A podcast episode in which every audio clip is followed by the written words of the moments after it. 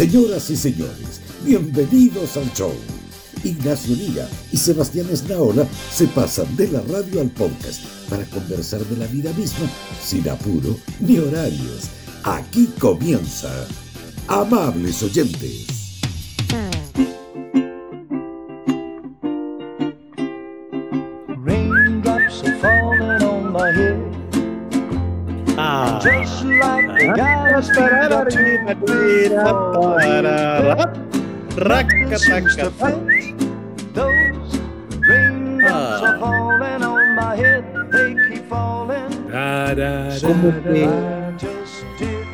Oiga, pero cada vez que llueve, todos los programas de radio sobre la faz de la Tierra ocupan la misma canción. de- de- digamos, digamos, Ah. nosotros mismos caímos, caímos tantas veces en el cliché, Sebastián. Pero se- hay tantas otras canciones de lluvia, Ignacio.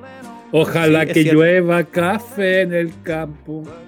Claro. O, y no, eh, frío, ojalá. O, eh, viento, dile, Dile a la, a la lluvia. Esa es linda. Sí. Mil horas. Está la de la armónica. ¿Te acuerdas que una vez ¿Cuál tuvimos un era largo la- debate? No me acuerdo cómo se llama. Sí. Se llama como la, la suite de nubes y lluvia, una cosa así. Cuá, cuá, cuá, O Before the Esa, Rain. Esa, esa, esa, la de la armónica. Esa.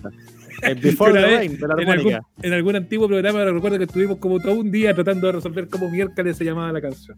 Era como ese capítulo de Albandi. Perdiendo, perdiendo un programa ahí para tratar de acordarse. Ese, ese capítulo de Albandi en que la única parte que se acordaba de la canción era que "Oh, oh, em", y que nadie le lograba decir cómo se llamaba la canción. Volvía loca la gente ahí tratando de. Oye, a mí me pasaba eso en, en radio. No sé si alguna vez te pasó eh, contestar llamados telefónicos de gente que no se sabía una canción.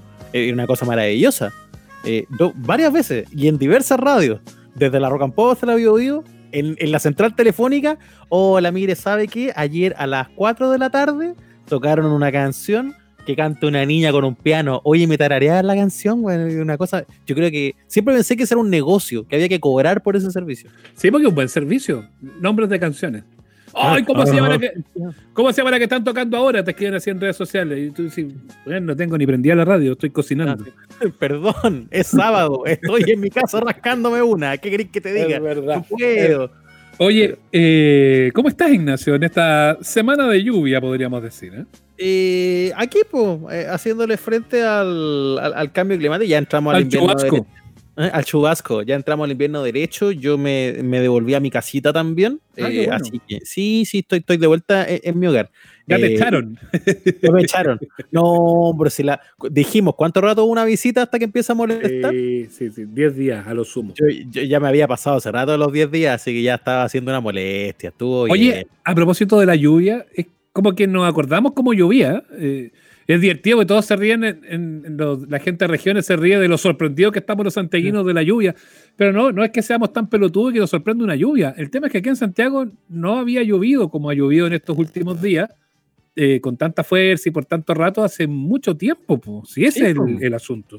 Perdón que nos centremos en Santiago, que es de donde grabamos esta cuestión, pero acá estamos más bien acostumbrados a unos inviernos medios de papel machí, donde Mm. tenemos más preemergencias que lluvia, ¿no? Un invierno seco, húmedo, frío, pero finalmente con, con pocas precipitaciones. Entonces, que esté lloviendo, para decirlo así, a la antigua, o como cuando uno era más chico, pues, ti- tiene harto de bueno, o sea, con todas las cosas malas que trae la lluvia, porque no es para todos lo mismo, evidentemente, pero, pero más allá de eso, tiene mucho de bueno que esta cuenca requete contra seca que tenemos acá empieza a llenarse. El otro día vi que se volvieron a llenar las siete tazas en el Maule. ¿Cachaste eso? Sí, así como que, como que aparecieron algunas situaciones milagrosas. Sí, es como, como, como bíblico, así, qué lindo.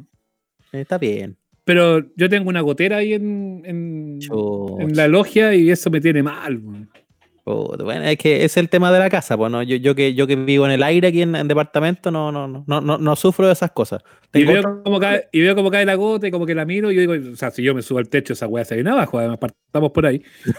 Y, y- y aparte que no tengo ninguna expertise ni conocimiento, pues entonces, ¿qué, me voy a subir a hacer el loco? Voy a terminar mojado, capaz que me caiga o que pase cagando para abajo, pues. O sea, esas son oye. como la- la- las chances.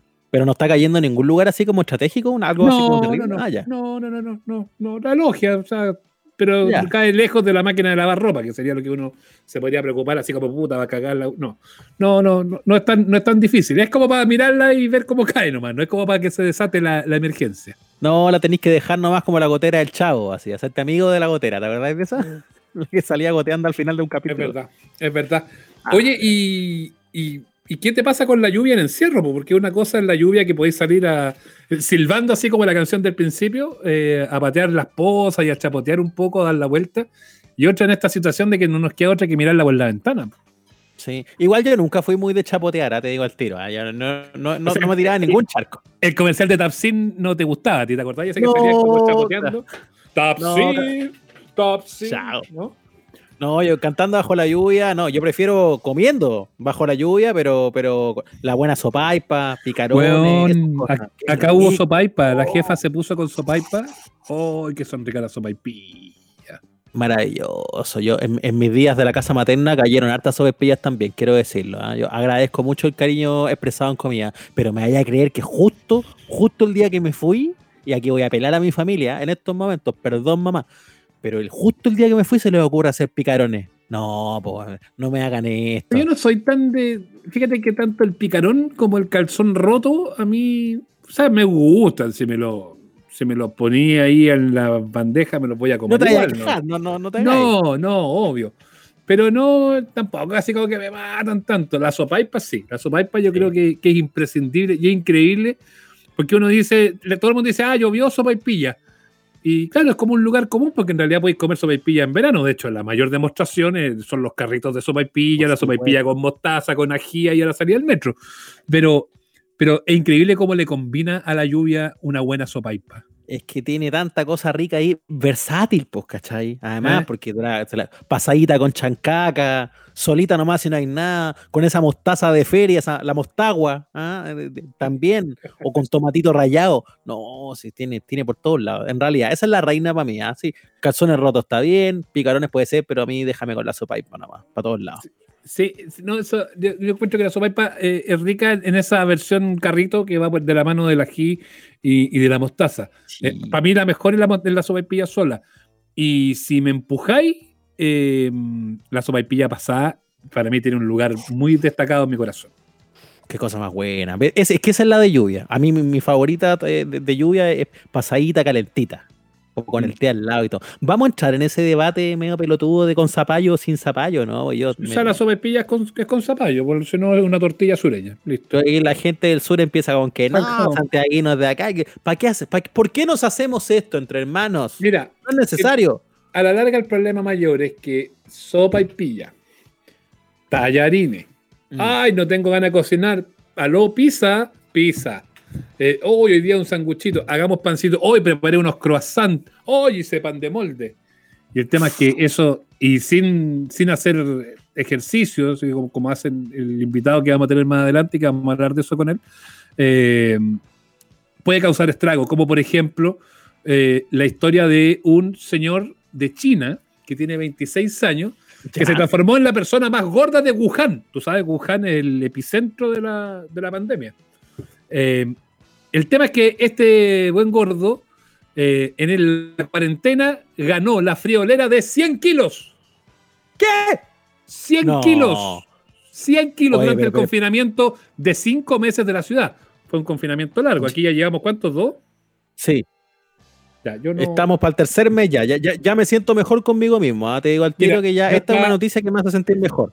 Yo había bajado, yo te juro, te juro, te juro, cruz para el cielo, que sentía, porque uno, el índice de camisa no falla, que había bajado en las primeras semanas, pero me da la sensación de que he recuperado, fíjate. Sí, pero, Pero es que me ya no. Pero me mantengo. Bueno, la historia es que este buen gordo, conocido solo como... Esta es una, una, una noticia de estas que, que pasaron piola en medio de todas estas cosas, ¿no? Pero para mí yo creo que es importante pensando en, en el tema alimenticio, yo creo que es fundamental que nos empecemos a cuidar para que no nos pase lo que le pasó al bueno de Shu, porque así se le conoce como Shu para proteger Shu. su privacidad. me da risa eso. Dicen solo Shu para proteger la privacidad. Claro, no le digan nada más. ¿ah? Shu- No le digan, Shu no le digan, no le digan Shu Wang, que es su verdadero nombre. Claro. Y que quedábamos De- igual. De cariño, Chusito. ¿ah? Mm. déntrate. Ya, Bueno. ¿qué pasó con el Chu? La cosa es que el, el gordo Chu eh, no era delgado antes del coronavirus, ¿ah? Eh, Ah, pero, pero al menos mantenía su peso bajo control, trabajaba en un café local y llevaba un estilo de vida relativamente normal. Pero todo esto cambió cuando el gordo comenzó a pasar la mayor parte de su tiempo bajo techo, incapaz de quemar calorías, como no iba a trabajar al cafecito, como no hacía la caminata, comenzó a subir y a subir y a subir. Y en unos meses su peso llegó a 280 kilos. ¿Qué?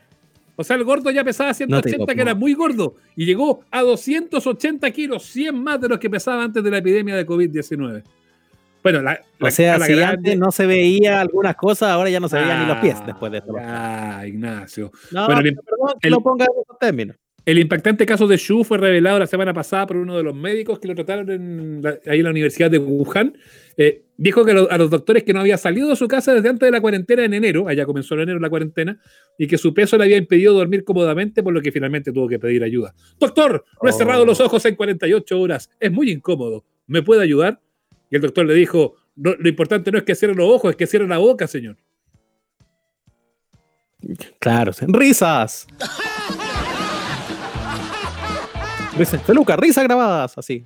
Fueron a buscar las de Radio Tanda, las de Chincola Jote, ¿ah? en este momento. Las de Julio Videla. Ya, entonces, las de Julio, esa es la de Acompáñeme. Ya, entonces tenemos opciones en cuarentena. O sea, mire, más allá de que esta es una noticia muy triste por él, pero bueno, ya fue intervenido médicamente, ¿no? Supongo que harán algo con este caballero.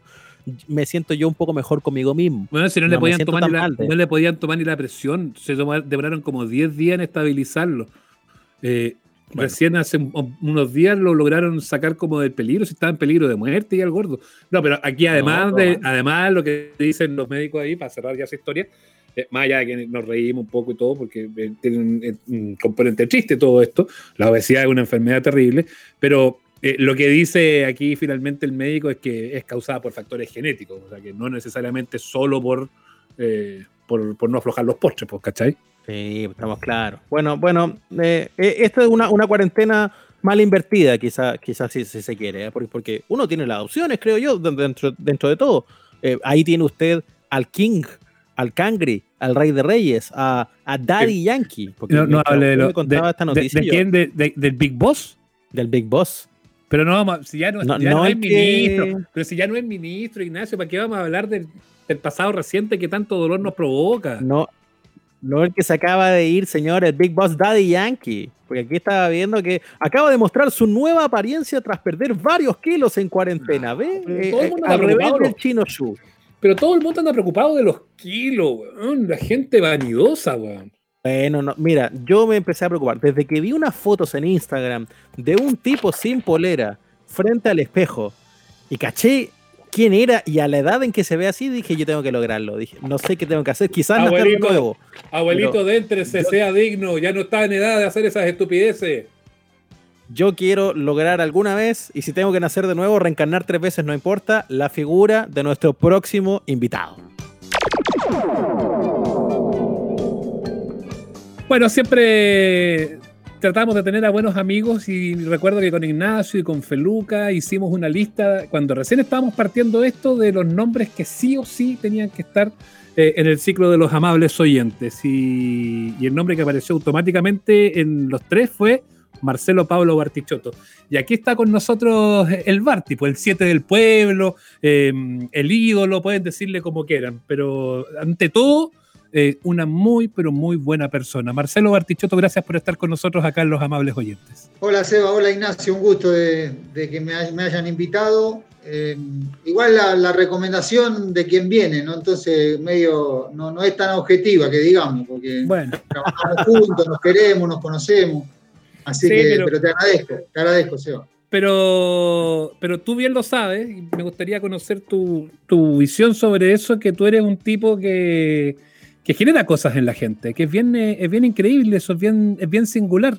Eh, lo he visto cuando vamos a almorzar, cuando nos encontramos ahí cerca de la radio, ahí en, el Isita, el almacén donde compramos nuestro almuerzo, eh, o cuando vamos caminando por los barrios ahí, por las calles del barrio Yungay, cómo la gente se te acerca, cómo la gente te quiere, cómo la gente que dice, no, yo soy de la U, pero igual Barty, lo admiro, usted es un ídolo como le, cuando le grabas mensajes a la gente, lo vivimos, yo te pedí un, que grabaras un mensaje a una persona hace pocos días, lo hiciste. Eh, finalmente es increíble cómo, yo no sé cómo lo ves tú, eso de que de una u otra manera le puedes arreglar el día o le puedes cambiar el genio o puedes terminar siendo tan importante o trascendente para una persona. Bueno, eso efectivamente es eso lo que pienso yo, de alegrarle el día a una persona con algo tan, tan simple como eh, utilizar un minuto del tiempo de uno que siempre lo tiene, eh, y es lo que más valoro también, ¿no? El cariño, el afecto de la gente. Yo digo siempre que eso yo no lo cambio por nada, porque, porque lo llevo adentro del corazón y a mí me hacen sentir bien y yo siento como que es una obligación, ¿no? Como que viene por añadidura de, de mi profesión, de que yo eh, le debo a la gente. Me, me, tengo que hacer un tiempo para poder brindarle un saludo, para, para sacarme una foto, para... Lo tengo considerado como dentro del combo este que es haber sido futbolista. Fue en esa mirada como de, de sentir que hay un, un, pequeño contrato, como que hay un ida y vuelta con la gente, ¿no? Eh, eh, la, la, manera en que ellos te ponen y te colocan en su, no sé, en su panteón, en su, en su manera de mirarte y, y, y tú decir, a, a, acá yo no, yo, no, yo no llego si no es por estas personas también de vuelta. Pero esa conciencia, curiosamente, no, no, no, sé si es, es transversal en, en, el fútbol, por ejemplo, o entre las figuras que tienen una, una cierta relevancia. ¿Tú, ¿Tú, cómo lo miras eso?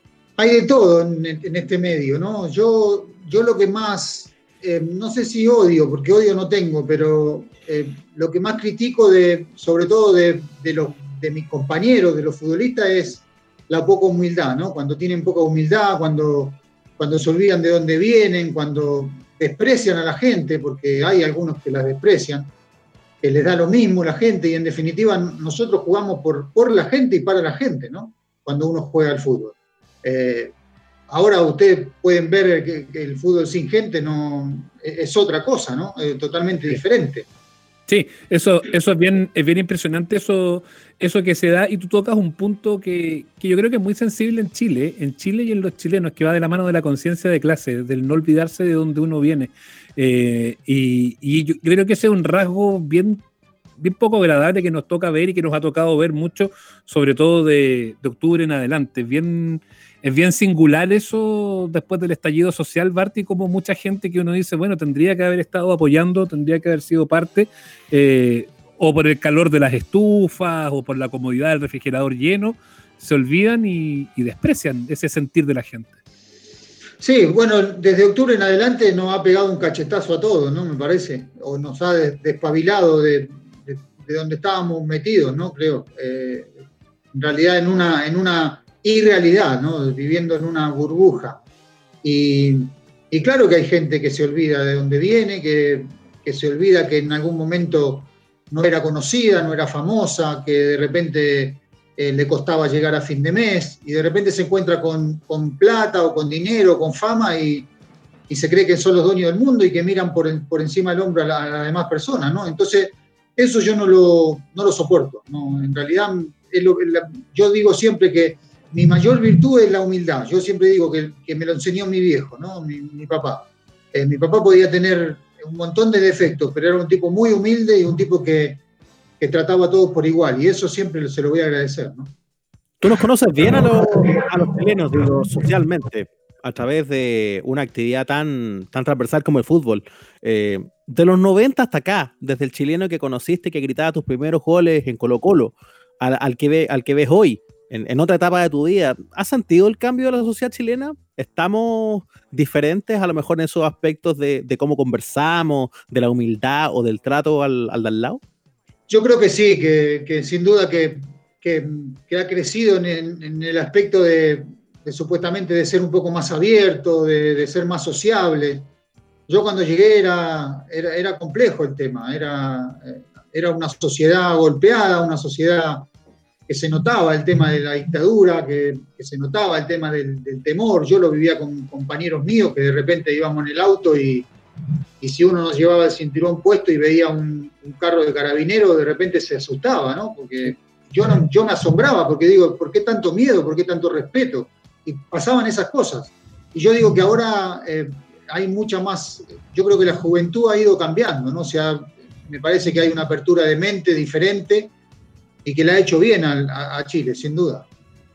Oye, Barty, y, y, a propósito de esto de que hablamos de octubre, de esta eh, de de cómo se vivió, cómo lo viviste tú, Eh, después nos pilla esta pandemia y uno dice, bueno, ¿qué va a pasar con eso del, movimiento social? Tú lo apoyaste mucho, hiciste video, estuviste más de alguna manifestación. Eh, ¿Cómo crees tú que, esto, que vamos a salir de esto de la pandemia? No lo planteo en términos sanitarios ni de los muertos, que es un número doloroso y que no sabemos cuándo va a aflojar todo esto, sino que eh, pensando en, en los movimientos sociales, pensando en eso que no se cerró, que quedó pendiente. No, yo creo que no se va a cerrar tampoco. Eh, porque en realidad no ha cambiado casi nada. De, lo que uno, o de las peticiones de la gente, se ha hecho poco y nada. Entonces yo creo que, bueno, ahora está un poco dormido, pero, pero yo creo que cuando pase la pandemia se va a despertar de nuevo, ¿no? Ojalá sin violencia, ojalá em, em, tratando de ser un poco más consciente de, que las peticiones se tienen que hacer en paz pero, pero sin duda que a mí me parece súper legítimo que, la gente reclame y que la gente pida por lo que, por lo que cree justo, ¿no? Em, una manera importante de desarrollar esa conversación ha sido tu actividad en redes sociales. Te veo siempre muy presente. Eh, Twitter, eh, para usar un ejemplo de, las maneras en que, en que conversas y llega y llegas a las personas, pero, pero Twitter también tiene un lado bien visceral. Eh, también es un ejemplo de cómo se polariza, de, se polariza, bien digo, la conversación. Mm. ¿Cómo, ¿Cómo, te va a ir tomando todo eso, Barty, entre todo el camión, el, porque sé que llega, la camionada de buena onda que llega, pero también entre medio hay muy mala onda. ¿Cómo, lo vais manejando ahí? ¿Te, te hastía un rato eso? ¿Te lo bancáis bien? ¿Cómo, es tu interacción con esa red? Pues sabes que en proporción no, en realidad no, no, no tengo mucha mala onda. Eh, y, cuando veo mala onda, no, trato de no responder. Eh, trato de, ignorarlo y si hay, si hay respeto con las cosas que me dicen, respondo. Si no, si es con falta de respeto, no, no lo hago. Pero, pero en realidad, la verdad que yo encuentro que hay muy buena onda con la gente. Hoy yo nunca le falto respeto a nadie, más allá de opinar de forma pasional, porque yo soy pasional, soy pasional para hablar, para, para, para hacer, para, para estar, para todo. Eh, eh, esa pasión también me la inculcó mi viejo. Mi viejo era un tipo muy pasional. Y bueno, uno va aprendiendo, ¿no? Te enseñan, los padres te enseñan. Pero encuentro muy buena onda en la, gente, sin duda. ¿No te llegas a, enojar ahí por, por, algo así? ¿No, ¿No llegas a enganchar en esa? No, no, no, porque sé que hay gente que quizás eh, lo hace a propósito, entonces no, no entro en el juego ese. Trato de no, no entrar. Los leo, pero no, no entro. Claro, eh, tú te dedicas mucho a conversar con gente, pero también estoy pensando eh, a quién te gusta seguir a ti, a quién estás leyendo tú, cuando, porque uno de las redes sociales están los que te hablan y también los que uno va mirando, siguiendo. Te pones ahí a ver noticias, lees a alguien en particular, ¿qué cosas te gustan? No, los leo a todos. Yo trato de, cuando cada vez que me meto a Twitter o a Instagram, trato de, de hacer una recorrida y el Twitter, el Twitter a mí me parece una red muy entretenida, porque mm. aparte es informativa es diferente al Instagram, que el Instagram está lleno de, egos, ¿no? Eh, el Twitter es diferente, es como más información, más enseñanza. A mí me, gusta mucho. Me gusta más el Twitter que el Instagram. Ah, sí. sí. Instagram está lleno de egos, sobre todo las fotos de la gente que sale ahí mostrando sus músculos y todo eso. Barty, perdón que te saque que te lleve una esfera tan, tan frívola, si tú quieres, ¿ah? pero ¿En qué minuto te empezaste a volver loco con el gimnasio? Porque no es de la época del futbolista, cuando eras futbolista eras más, más flaquito, más menudo, te retiras del fútbol y ahí entras en eso o ya en la última etapa ya venías haciendo mucho, mucho gimnasio, porque yo te veo y te encuentro pero riquísimo, debo, debo confesarlo. ahora ahora con, esto que estamos encerrados eh, voy a tener que empezar a entrenar mucho más después, pero, pero bueno. Eh, no, Seba, a mí me afectó, aunque, vos no, aunque no crean, me afectó mucho eso, porque yo empecé a, hacer, a meterme al gimnasio, a hacer pesa y me empezó a gustar a partir del año 96 que me operé el hombro. ¿Ya estaba todavía jugando? Sí, cuando yo me operé el hombro, tuve que empezar la recuperación en base a pesas eh, para tratar de reforzar el músculo y para que no se me salga más. Y me empezó a gustar y a partir del 99 empecé a crecer mucho muscularmente. Y eso no me, no me, hizo bien para el fútbol, porque me, me, puso más lento, me hizo, me hizo más... Yo hacía los mismos movimientos que antes, pero de repente eran mucho más lentos. Y crecí mucho muscularmente. Yo empecé a crecer, empecé a pesar más, porque el músculo pesa más que la grasa. Eh, entonces, como que, bueno, y desde ahí, cuando me retiré, me gustó, el tema me gusta. Para, ¿eso te hizo resignar opciones? O sea, ¿tú crees que ahí coincide ya un poco con el declive de la carrera y que terminaste quedando un poco más postergado en la banca y que fuiste perdiendo un poco de terreno como futbolista, sí? Sí, sí, sí, sí, sí. Sí, el último año, el 2002, yo ya estaba muy grande, muy grande. Ya, ya había crecido, por lo menos estaba a unos 5 o 6 kilos más de, de mi peso. Y eso es mucho, es mucho y se notaba. Y te hace ponerte medio tronco en la cancha. También, también los movimientos más lentos. Sí, sí, pero no te arrepientes de ese cambio. O sea, tú ya lo veías, avisorabas que el retiro estaba ya a la vuelta y ya le había agarrado la mano al, gimnasio, ¿no? Yo me iba a retirar el 2001 y después eh, mis hijos me, me, dijeron, no, papá, no te retires, juega un año más. Y bueno, yo lo hablé y terminando el 2002, pero el 2001 me iba a retirar, ya lo, ya lo había pensado. Yo antes, cuando empecé a jugar, decía que me iba a retirar a los 30 años. Uno siempre dice eso, ¿viste? Y después mm. como que el tiempo pasa muy rápido, muy rápido. Oye, ya, pero una cosa es que te me atrae a hacer máquina full y que seas un máquina del gimnasio, y otra cosa va de la mano de, lo que tú decías, pues de la vanidad, de quizás el ego, eh, que es mostrarse, que es poner las fotos. Eh, ¿Por qué te gusta mostrarte? Cuéntanos así como la íntima tuya. ¿Qué es lo que te pasa cuando te dicen, ah, estáis bien y todo eso? No, uno, es, sin duda que uno, había un amigo que me decía feliz vanidad en vez de feliz Navidad, pero bueno. Eh, pero a uno, a todo el mundo, a todos nos gusta vernos bien, me parece. Ahora cuando, cuando ya es un exceso eh, o cuando pasa a otro plano, me parece que ahí sí te empieza a afectar, pero tengo la vanidad justa, no, no, no, me, no, me, pasa por allá. Y, lo hago también porque en realidad lo hace todo el mundo, ¿no? Digo, pucha, uno se, crea el Instagram porque todo el mundo tiene Instagram y en definitiva, eh, pero sabemos también que es una, una red bastante em, engañosa, ¿no? Porque todo el mundo ahí muestra la felicidad y no muestra los fantasmas que tienen, porque en realidad em, son todos son todo sonrisas y en realidad no, atrás de uno hay otras cosas, ¿no? Sí, yo tengo la idea de que la vida no es tan feliz como en Instagram, pero, pero tampoco es tan mierda como en Twitter a veces, que, que, está todo muy mal ahí. Hay que buscar un balance. Y ya sé que aunque me dijiste que era más Twitter, yo me quedé un rato pegado en tu cuenta de Instagram. Y sabes que encontré... Es que con esas fotos...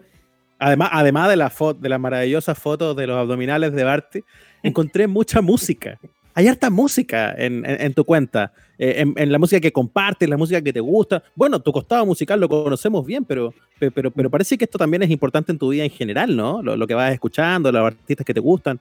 Siempre fue importante la música. Desde chico que fui a aprender guitarra, desde chico que, iba a aprender y tocaba folclore en el colegio.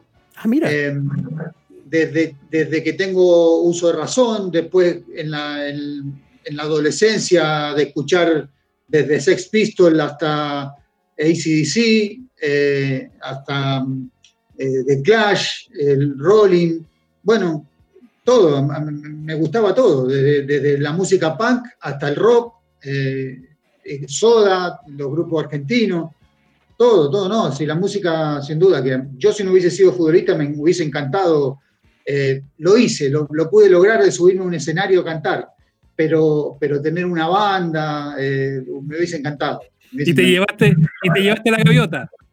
La gaviota viva. Mi chiste favorito de Barty, la gaviota se me viva. Escapó, se me escapó. Oye, ya vamos a pasar por eso, pero quedémonos un poco en los gustos musicales. Eh, esto es confesión. Eh, muchas veces Barty, cuando nos encontramos por ahí cerca de la radio, dice, te llevo ya. Y siempre va escuchando música. Yo siempre le pregunto qué está escuchando. Porque no solamente eh, escucha, sino que sabe mucho de lo que escucha. ¿Qué es lo que está escuchando Marcelo Bartichotto en este tiempo de cuarentena? No, escucho, escucho de todo. Trato de, mirar por, por YouTube eh, el otro día vi de nuevo el recital de ACDC en, en River, que fue maravilloso en, Buenos Aires. Pero escucho de todo. ¿eh? A mí me gusta mucho la música romántica también, más allá de que uno dice, bueno, escuchaba punk y rock y de repente se tira para el lado de, no sé, de Montaner. Y sí, me gusta también, me gusta. Eh, lo escucho, hay canciones que me gustan. Arjona, de repente, hay algunas canciones de Arjona que me gustan también. Un poco velocidad, Arjona, ¿no? Sí, porque hace una música simple, una música... Pero yo, yo de eso saco mucho para de repente cuando tengo que tocar guitarra y tengo que componer, saco de, todo, voy sacando un poco. Y a mí me, gusta escuchar, escucho todo. ¿Y sabes lo que pienso yo de la música? Yo respeto mucho a la gente que crea. jamás me voy a burlar de alguien que, que creó algo, sea músico, sea artista, sea pintor, sea, sea lo que sea. Cuando alguien crea algo que le salió de adentro del alma, yo lo respeto mucho. Te puede gustar o no, pero lo respeto. Y eso me parece que no, no, no, no lo transo. Cuando te escucho hablar de la música, eh, eh, siento que ahí hay una vena tan personal como la del fútbol, eh, en el sentido de respetar mucho lo que, lo, lo, que hace el otro y cómo, y cómo te, te llega a ti, ¿no? estoy pensando, no sé, ahí, ahí, te preguntamos medio en general lo que tú estás escuchando.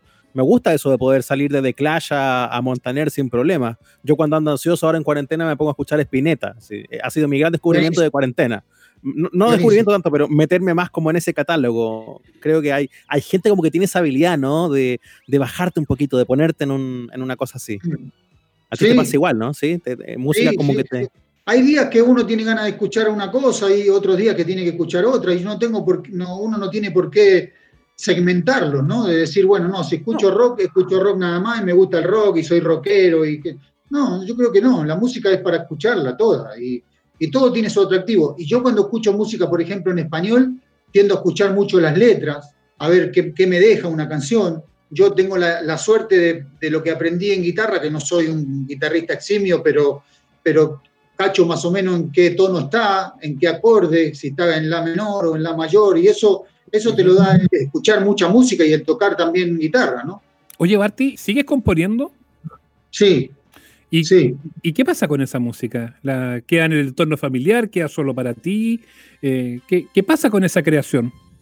Bueno, ahora tengo la idea de, no sé si de grabar algo o, porque e, en, este tiempo he hecho un par de canciones y o dársela a alguien para que las cante. Eh, tengo esa idea, a ver si algún, algún artista le gusta y sería un honor para mí que alguien pueda cantar una canción hecha por mí, ¿no? O sea, el gancho de grabar una canción hecha por Barty, yo creo que yo creo que cualquiera estaría dispuesto a asumir el desafío. Y hacer, ya has visto, presumo yo con esto que recorre mucho YouTube y todo eso, has visto esto, eh, los cantantes, mucha gente que agarra la guitarra y desde la casa hace, hace una improvisación, así, canta alguna canción. ¿No te has dado ganas de hacer algo, algo de ese tipo? Sí, sí, el otro día estuvimos con Keiko, que él está en el sur, y bueno, y, cantamos un pedacito de la canción y todo, pero, pero yo prefiero que la canción, eh, a mí me gustaría grabarla, me gustaría grabarla. Primero fue un sueño grabar eh, Ya nada es importante, y grabar otra canción sería también otro sueño más, y me encantaría poder hacerla bien. Tú dijiste que jamás le faltaría el respeto y que te duele que le falte el respeto a los artistas. Eh, ¿Te dolieron mucho que te huevearan tanto después de ya nada importante y, todo eso, porque hubo mucha gente que aplaudió, que estaba feliz y que le gustaba, pero hubo harto, como, como es poco Chile, pues bien chaquetero, eh, harta mierda también te llegó, pues. Sí, me dolió, me dolió, sí. Pero bueno, yo sabía que era la regla del juego también, ¿no? Es, es difícil ver a alguien que, sobre todo alguien que de repente le fue bien en un, en un lugar, en una profesión y después va a hacer otra y, y de repente eh, se lo mira como en menos, ¿no? Eh, pero yo me di el gusto, yo jamás me hubiese imaginado primero grabar una canción o cantar una canción mía, sobre todo con letra y música, y después que me hayan invitado a Viña, ¿no? Eso jamás me lo hubiese imaginado, jamás se me hubiese pasado por la cabeza. Claro. Eh, ahora, más allá de que uno puede lograrlo y como tú dices, darse el gusto, igual es muy natural que uno lo frene un poco, empezar a recibir mala onda que uno puede sentir que es gratuita. Estoy pensando porque también hay una distancia importante entre, por ejemplo, esa canción, ya nada es importante, y luego ese costado musical que podría haber seguido y escuchar más singles o pues, verte más en vivo. O sea, después yo no, no, no, te, no la, faceta musical de Barty la vi de nuevo que ahora con Ruminot en Viña ahora en el verano. Y ahora sí me gustaría ir a preguntarte eh, qué pasa con eso, porque imagino que cuando te invitan, cuando te llaman, y aquí te quiero eh, eh, transparentar que nosotros tuvimos a Pedro Ruminote invitado en el programa y hablamos un poco de esto también. ¿Qué pasó a ti cuando, cuando te llaman y te dicen, oye, ven a cantar la canción a Viña? ¿Pensaste que era joda también o, al principio? No, cuando, cuando me llamó Pedro, que somos amigos con Pedro, lo primero que le dije, le digo, Pedro, si me vas a huevear, no voy. No, es la, idea. no es la idea. Me dice, no, está loco, vos lo vamos a hacer con mucho respeto, a mí me encanta la canción, la vamos a cantar juntos. Y yo escuché, había escuchado, la, lo fui a ver a Pedro con la rutina y sabía que le iba a ir bien. La rutina era muy buena Y, y, bueno, y fui. La verdad que él se puso muy contento también porque, porque le alegró que vaya. Él es colocolino de corazón y, y, siempre me lo dice. Y bueno, y por suerte fui, estaba muy nervioso de nuevo, como la otra vez, estaba nerviosísimo. Eh, estando al costado del escenario antes de entrar, me puse a pensar y digo, ¿para qué le dije que sí? ¿no? Porque en realidad me, quería ir. Pero, pero bueno, salió bien, por suerte. ¿Y sirvió para exorcizar un poquitito esa mierda de la que hablábamos antes? ¿O como para votar un poco todo lo que fue? Porque em, el momento de Marcelo Bartichotto hoy es distinto que el de hace 20 años atrás, más incluso. Eh, la recepción fue totalmente distinta. Eh, el resultado final fue totalmente distinto. O sea, ese día eh, la, quinta se fue al suelo y se fue al suelo por Marcelo Bartichotto. Una cosa, una cosa bien loca y yo creo que eso te debe haber generado una satisfacción como de haber cerrado un círculo, ¿no? Sí, loco, fue loco, fue loco el tema y, yo no me lo imaginaba tampoco. Eh, porque en realidad la película era de Pedro, ¿no? Yo era un simple extra. Pero, pero el recibimiento de la gente me sorprendió muchísimo. Aparte, la canción se la conocían todos, ¿no? E, estamos hablando de, que hay una generación que, no había ni nacido, ¿no? Con esa canción. Pero si fue un momentazo. Yo estaba cantando en la ¿Eh? casa, cantaba mirando la tele y yo decía, fue un momentazo. Pasó una cosa muy especial ahí. De verdad que sí. Sí, sí. Fue, fue emocionante, fue emocionante. Después cuando terminó, me relajé mucho, ¿no? Porque fue, estaba muy tenso, muy tenso. Mm. Aparte, les cuento una incidencia, porque eh, con Pedro habíamos ensayado una vez sola, fuimos con Carlos Figueroa, con el director, Carlito, que es amigo mío también, eh, a un estudio de grabación ahí en, en Ñuñoa, y yo justo me iba a Buenos Aires. Eh, entonces me dice Pedro, venite un ratito, cantamos la canción, aparte yo ya me la sé, me dice Pedro, así que no hay problema. Bueno, grabamos, estuvimos 10 minutos, la cantamos juntos, con Carlos, con la orquesta y todo, y, y yo viajo a Buenos Aires y justo vuelvo de Buenos Aires el mismo 28, que yo a la noche actué. Pero está bien, habíamos ensayado la canción, pero yo no habíamos dicho a ver si yo me iba, cuándo iba a salir, a dónde me iba a poner, si me iba a sentar. Claro, el, ensayo de escena, después está en escena. En escena.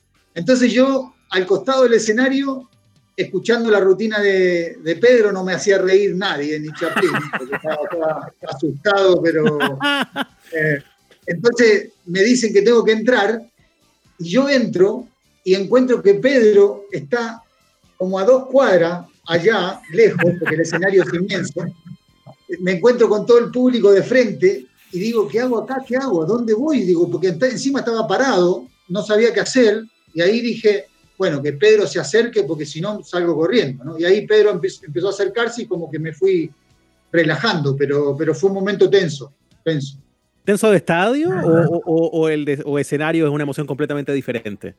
No, es diferente, es diferente porque lo otro era lo mío. Lo otro, uno se va acostumbrando, ¿no? Al, ir jugando y todo, se va, se va acostumbrando, ya, ya es lo tuyo. Aparte, yo siempre jugué al fútbol, o, siempre traté de jugar al fútbol y empecé de chico y, esto es diferente, es otra cosa. Eh, otra cosa que uno a veces no lo maneja, sobre todo cantar en vivo es muy difícil. A ver, yo tenía, tenía miedo de a ver si me olvidaba la letra. Eh, es, jodido, es jodido. Eh, recordando la canción, cada vez que estaba atrás del escenario, mientras Pedro actuaba, yo la canción y a veces me la olvidaba y me, más nervio todavía. Pero bueno, eh, son gajes del oficio. ¿no? De sociedad, de actualidad, de música y bien poquito de fútbol, que era la idea que teníamos para conversar esta jornada de los amables oyentes con Marcelo Pablo Bartichotto, el 7 del pueblo. ¿Te gusta eso del 7 del pueblo, no? Me encanta. ¿Sí? Sí. Sí, perfecto. Entonces, hemos estado con el 7 del pueblo esta noche, Ignacio. Sí, totalmente. Yo eh, eh, solamente quizá, yo te conozco menos que Seba, eh, y, y, aquí en el fondo como una última pregunta mía, Tú me dirás eh, qué tan personal es el territorio donde me meto, ¿no? Pero siempre te he sentido cuando te escucho hablar en medios, porque yo, más allá de, Yo no tengo tanta conexión con el fútbol, conozco más tu trabajo en medios. Ignacio, cree que dentro de la pelota hay un conejo, Barty. Sí, no, si me preguntan por el equipo, yo digo el resto del mundo. Esa, es mi, idea del asunto. Está bien. Pero yo eh, te considero una persona con una sensibilidad bien especial. Eh, lo digo por la manera en cuando tú hablas en medios, cuando te refieres a a, lo tuyo, pero también en estas intervenciones que tienen que ver con hablar de lo social. ¿Cómo, cómo has estado llevando meses como los de pandemia? Pienso en, en el encierro, pienso en la incertidumbre, pienso en las cosas que nos pasan a todos a un nivel muy humano. ¿Cómo, cómo, tú, cómo tú, llevas semanas como estas con una preocupación diferente, eh, más allá de las que tenemos usualmente en la cabeza? ¿Qué te pasa a ti con, con estas cosas? Ha sido difícil, ha sido difícil. Yo estoy solo. Em, em, mis hijos están con su mamá. Eh, el, no verlos también es, es, complicado. Tengo días, tengo días buenos, como mi vida va en realidad. Tengo días buenos, tengo días malos, quizás más acentuados ahora pero, pero ha sido duro. Eh, yo creo que, y no solo yo, me parece que a todos nos ha pasado lo mismo, ¿no? Eh, es muy duro lo que estamos viviendo, hay que tomar conciencia de que es más complejo de lo, de lo que uno piensa, y, y trato de, de, de, rajuñar ahí, tratar de pasarla bien, de, de última de escuchar música, de, leer, de tocar la guitarra, de, no sé, de hacer cosas que me, que me gustan a veces cocino también, que nunca había cocinado antes. Bueno. Eh, sí, pero, pero bueno, aprendiéndose o, echándolo a perder se aprende, dice, ¿no? En la cocina. Lo he echado más a perder que, que, otra cosa, pero bueno. Pero bueno, es difícil, ha sido difícil. Marti, gracias por eh, venir a vernos aquí a los amables oyentes. Te quiero proponer un desafío a ver si nos juntamos en un tiempo más y hacemos otra conversación, otra tertulia, pero guitarra en mano. ¿Te tinca? Dale, dale. ¿Ya? Dale. Ahí lo hacemos y cantamos un rato canciones tuyas y te escuchamos y también de, los otros grandes clásicos. Quedamos comprometidos, no. Party, ¿te parece? Dale. Vale, un abrazo grande. Gracias por estar con nosotros. ¿eh? Me encantó la nota, ¿eh? un abrazo grande. Seba, Ignacio, gracias por todo. Chao, que estés muy bien. Amables oyentes, un podcast de barrio tan bueno como el mejor del centro. Bueno, un deportista ejemplar por Marcelo Bartichotto, ¿qué querés que te diga? Eh, ídolo dentro y fuera de la cancha, el 7 del pueblo, como él mismo nos reconoció recién, que le encanta que le diga.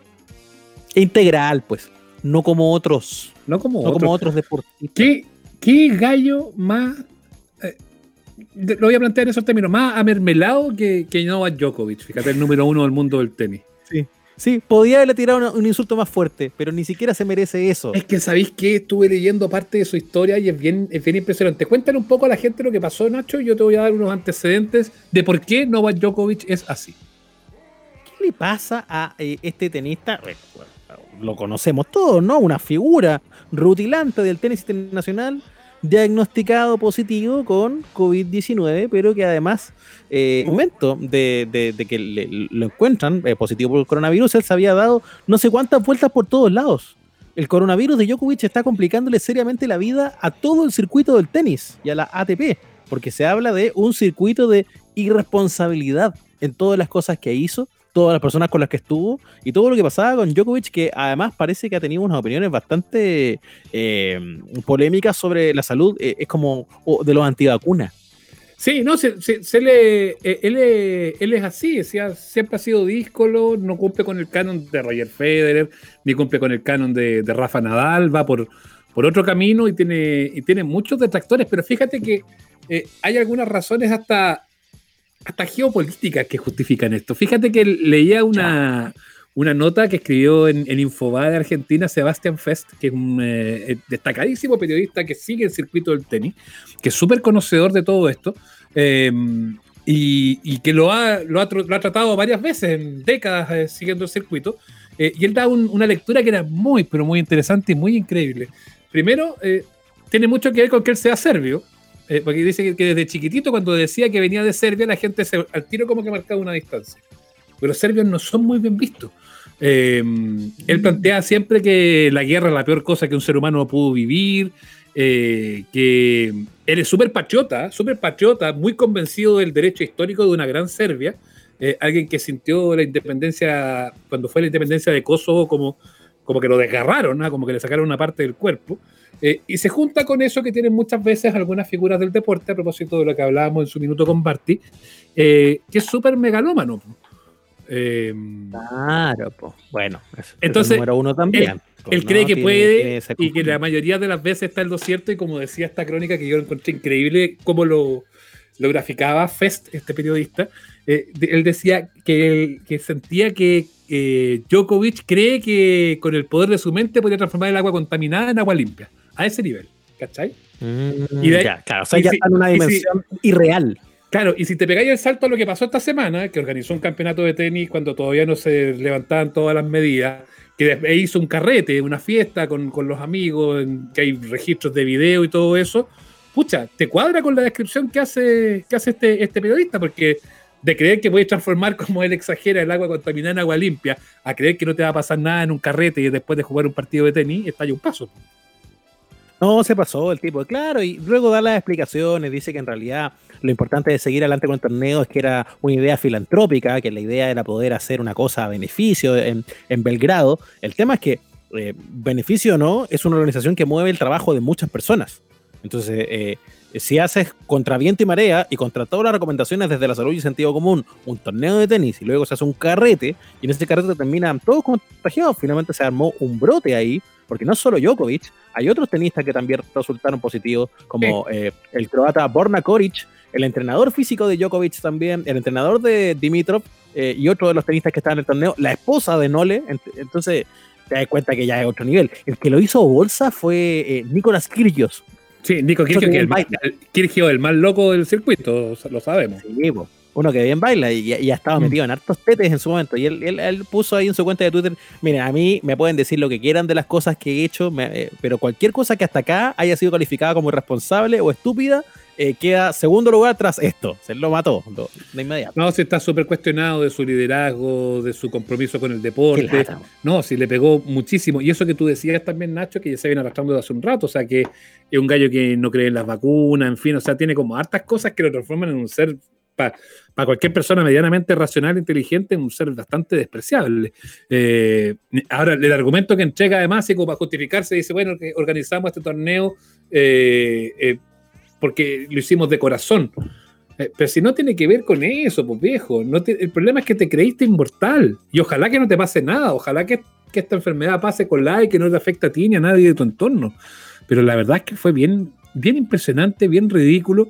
Eh, y ojo, que esto pone ya en cuestión de inmediato que pueda volver el tenis, que ya se estaba trabajando mucho para que volviera dentro de los próximos meses el US Open, en fin.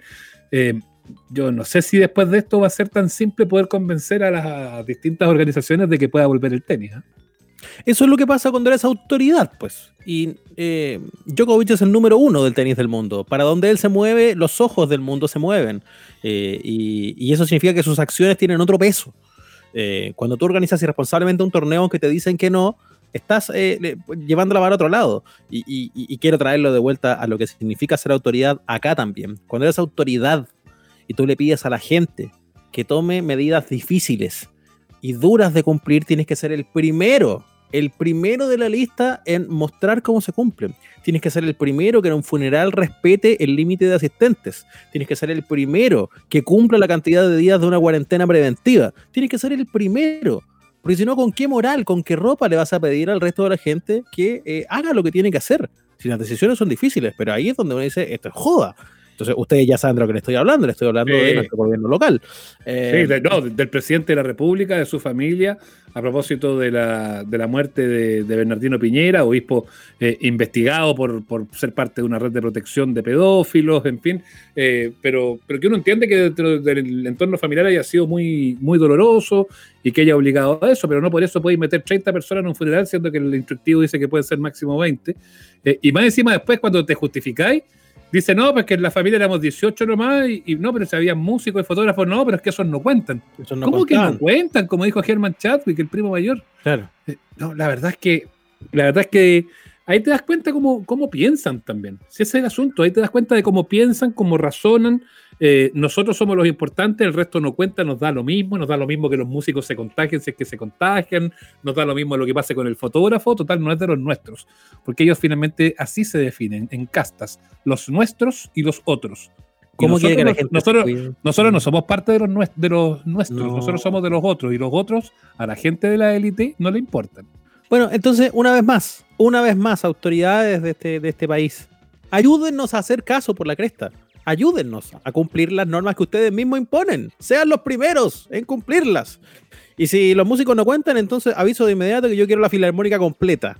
Quiero toda la filarmónica en el velorio mío. O por último, tráigame la banda Conmoción o los auténticos decadentes, que son una pila de tipos. Hay algunos de esos, ¿ah? Total no cuentan. Así que para que se vea bien lleno el asunto. Cambio fuera. Buenísimo, ya. Eh, cerremos esto, Ignacio. Eh, demos las coordenadas, por supuesto, porque cerramos este capítulo de Amable Oyente. Tenemos la Yapita con Barty el próximo viernes y volvemos a los domingos dominicales eh, con nuestro live que en sábado pasado igual la rompió. ¿ah? ah, sí, sí, sí, sí. ¿Cómo se llama? El, el live de Instagram que después también pasa los podcasts y todo eso. Lo mm. puedes escuchar en Spotify, lo puedes escuchar en YouTube, lo puedes escuchar también en Apple Podcasts, en Google Podcasts, ahí nos buscas en todos lados y en nuestras redes sociales, eso es lo más importante. Síguenos en Instagram, arroba amables oyentes, igual que en Twitter. Así que ahí nos puedes encontrar conversando, no tanto como el Barty, el ídolo de la gente en las redes sociales, pero estamos presentes igual. Eso, ya, nos vamos Ignacio, lo invito, lo invito a comer algo rico. Allá, ah, pues, ¿qué, ¿con qué se va a bajar? No, petit bouché de paté de jabalí, o si prefiere con mousse de pato, o a lo mejor con mozzarella de búfala, alguno de esos, esos productos. Quisiera comer algo de eso, ¿no? Sí, pues ya hizo el encargo, ¿no? De ya. Sí, sí. Ah, ya. Cotizó el presupuesto. Me va a llegar la cajita de alimentos pitucos para Chile. Me va a llegar en los próximos días. Va a tener patito, va a tener eh, caviar y todas esas cosas ricas. Qué rico comer algunos, ¿ah? Chao. Sí, chao.